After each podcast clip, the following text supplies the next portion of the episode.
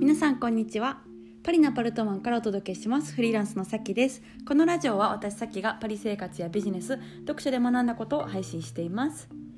皆さんお元気でしょうか？フランスは今日はですねすごく雪が降りましてまあめちゃくちゃ寒かったんですけど、まあ、一日珍しく溶けずにずっと残ってたって感じでした。だからちょっと外に出てねあの散歩がてら雪見がてらしたんですけど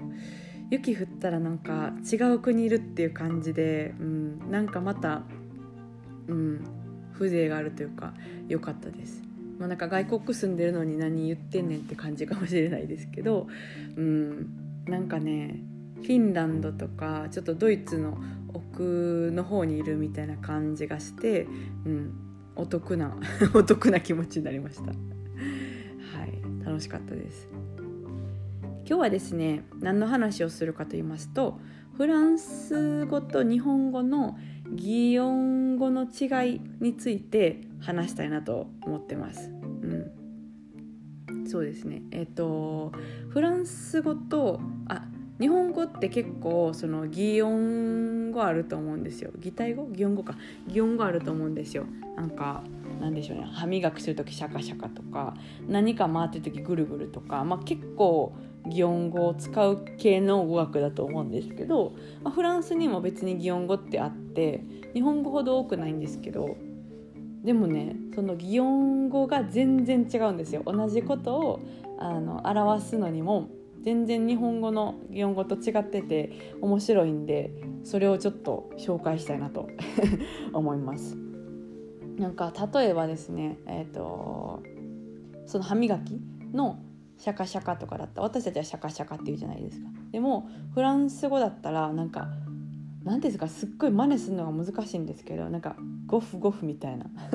感じなんですよ。まあの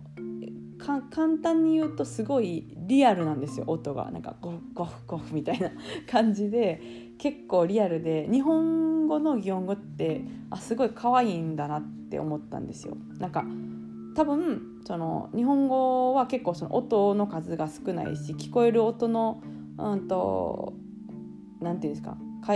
音階とかも少ないからなんか平たくこう音を聞き取るんだなって思うんですよ。ぐるぐるとかなんかシャカシャカとかピカピカとかね、うん、でもなんかフランス語の擬音語はもっとそのリアルの音に近い音なんですよ。だから可愛くないんですけどでも すごいリアルに近いっていう、うん、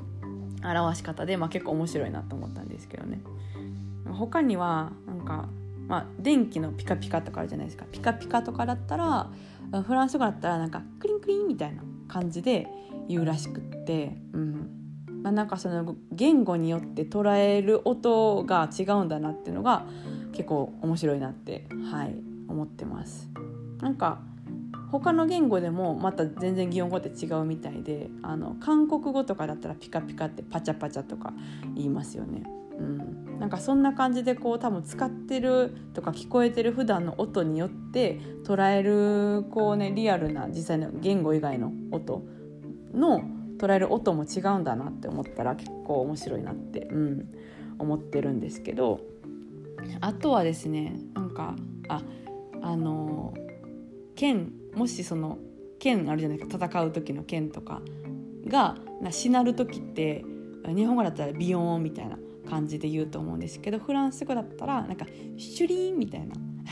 感じでまたリアルやなみたいな、うん、があってあとはうんとあバンバンとかその、まあ、足をどんどんさせる音バンバンどんどんみたいな音とかだったらなんかブンブンみたいな感じでフランス語は言うらしくって。て、うん、いっぱいありますよね。そう。だから一個ずつ聞いたら結構なんかめちゃくちゃリアルで笑っちゃうんですけどそう、まあ、それが面白くてこうねよく比べたりしてます。うん。はい、まあだからなんか擬音語って語学によって違って面白いなっていうのと、まあ、言語によっては全然擬音語使わない系のあの国国というか国の言語もあるらしいんですけどね。うん。そうそうそう。だからまあ日本は結構擬音語使いがちでかつその捉える音がまあ平たいと言いますか、うん、っていう感じのイメージ。でフランス語はこうまああの結構その音の使う音とかもめちゃくちゃ多いし日本語に比べて。だから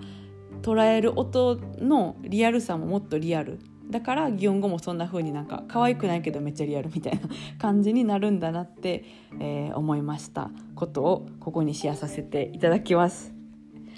それでは、えー、今日はこの辺でお開きということでまた次回のポッドキャストでお会いしましょう。私の最新のセミナーやサロンのお知らせは LINE の公式の方でしてますのでよかったらプロフィールの、えー、リンクの方から登録してもらえるととっても嬉しいです。